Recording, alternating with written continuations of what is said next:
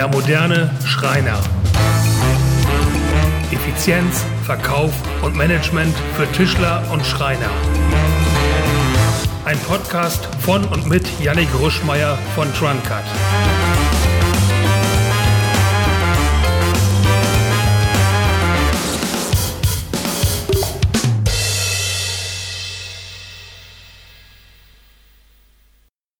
Hi und herzlich willkommen bei Der moderne Schreiner.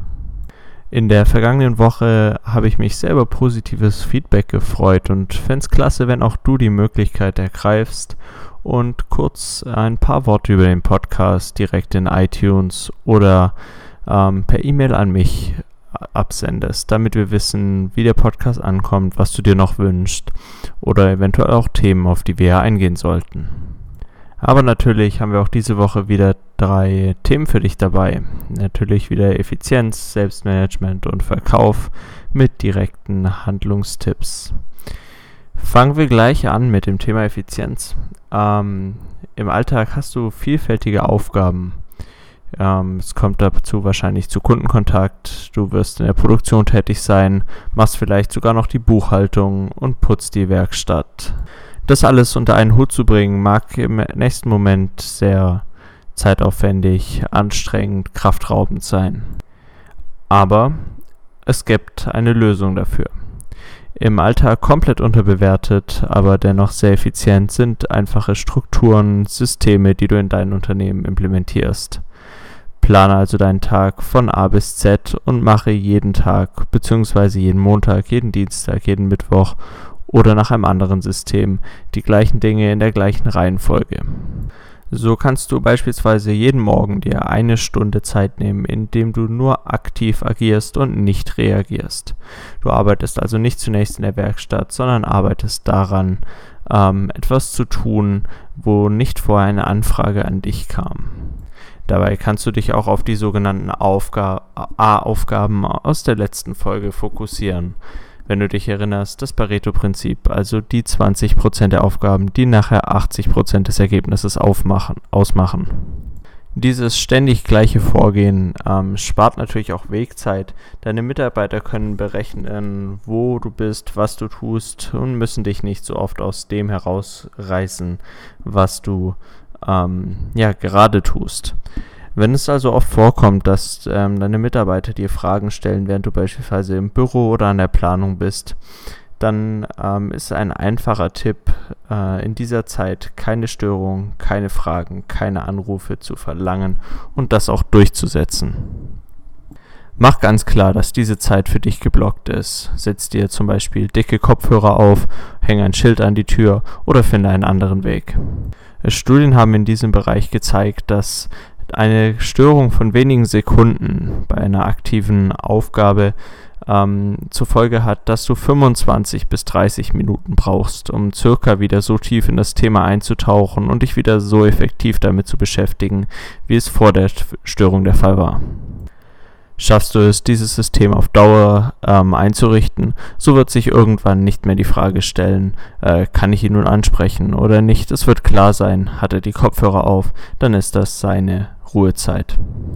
Im Endeffekt wirst du abends weniger gestresst nach Hause gehen, deine Mitarbeiter werden zufriedener sein, da sie berechenbarere Ergebnisse haben und klareren Strukturen folgen können und du wirst auch sonst ein erfolgreicheres Unternehmen führen.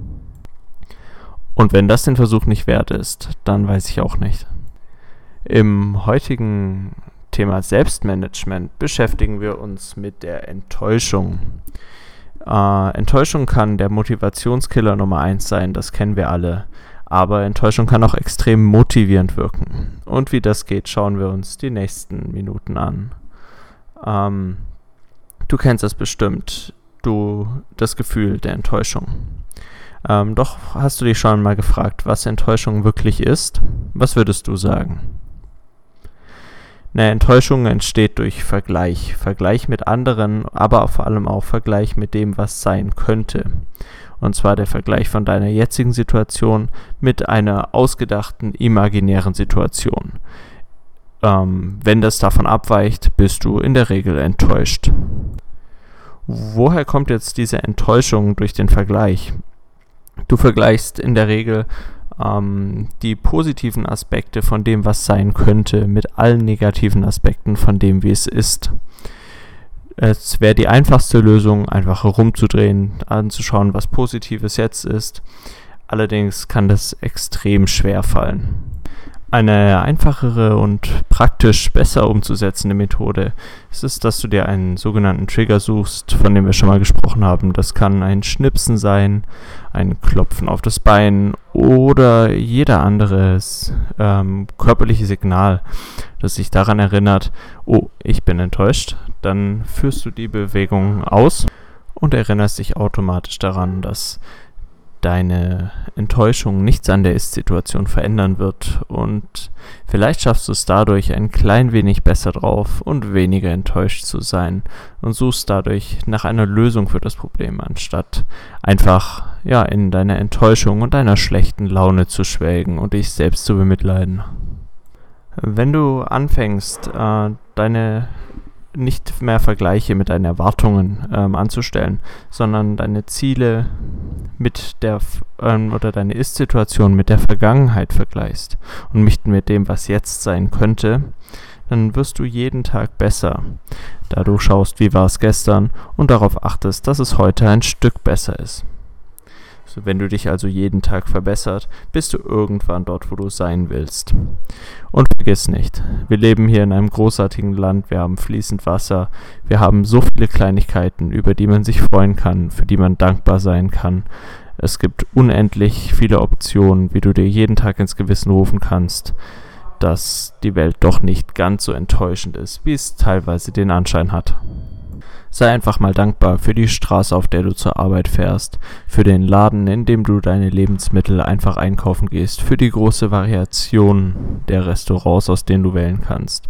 Und du wirst sehen, Dankbarkeit führt immer zu Zufriedenheit.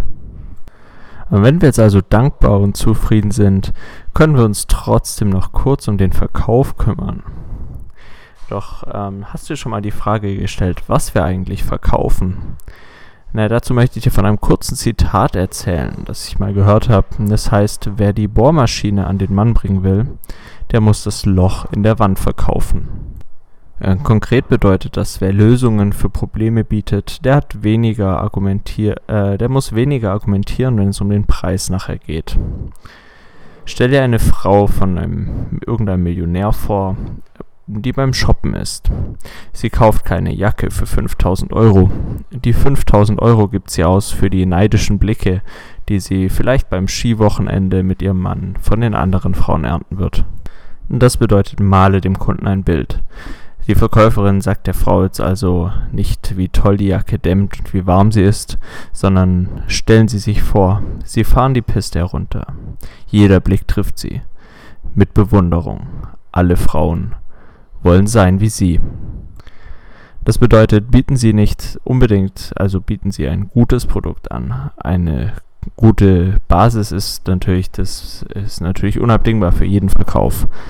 Allerdings beschränken wir uns im Alltag beim Verkaufen viel zu sehr darauf, wie wir besser argumentieren können. Wir sind besser ähm, und vergessen dabei ganz oft zu erwähnen, dass es anders ist. Oft reicht es schon anders zu sein, um etwas Besonderes zu sein und im Kunden den Wunsch hervorzubringen, mit dir zusammenzuarbeiten.